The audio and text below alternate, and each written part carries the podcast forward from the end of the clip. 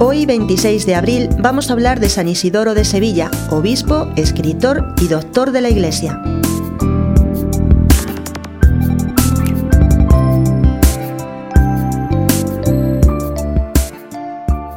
Nació en Sevilla en el año 556. Era el menor de cuatro hermanos, todos santos, San Leandro, San Fulgencio y Santa Florentina. Educado por su hermano San Leandro, arzobispo hispalense, le sucedió en la sede sevillana, donde desarrolló su extraordinaria labor pastoral y literaria. Compuso libros llenos de erudición, organizó bibliotecas, presidió concilios, ordenó la liturgia hispano-visigoda.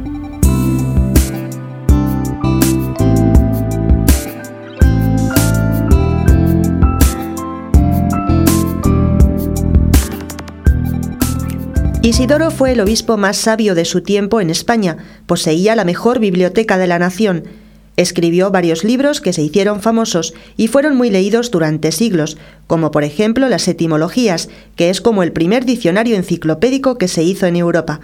También escribió la historia de los visigodos y biografías de hombres ilustres.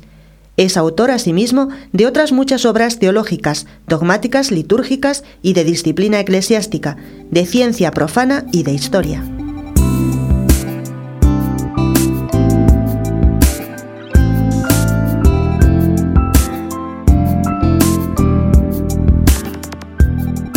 San Isidoro es como un puente entre la edad antigua que se acababa y la edad media que empezaba. Su influencia fue muy grande en toda Europa y especialmente en España.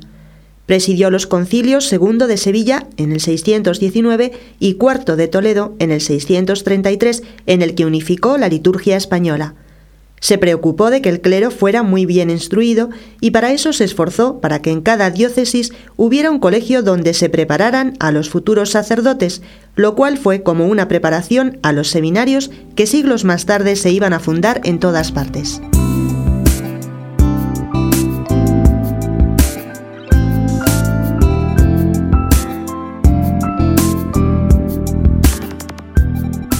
Su amor a los pobres era inmenso, y como sus limosnas eran tan generosas, su palacio se veía continuamente visitado por gentes necesitadas que llegaban a pedir y recibir ayudas.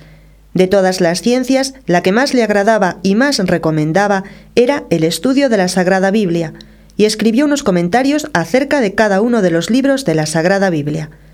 Después de 40 años de episcopado, murió el 4 de abril del año 636, el año 1063 fue trasladado su cuerpo a León, donde hoy recibe culto en la iglesia de su nombre.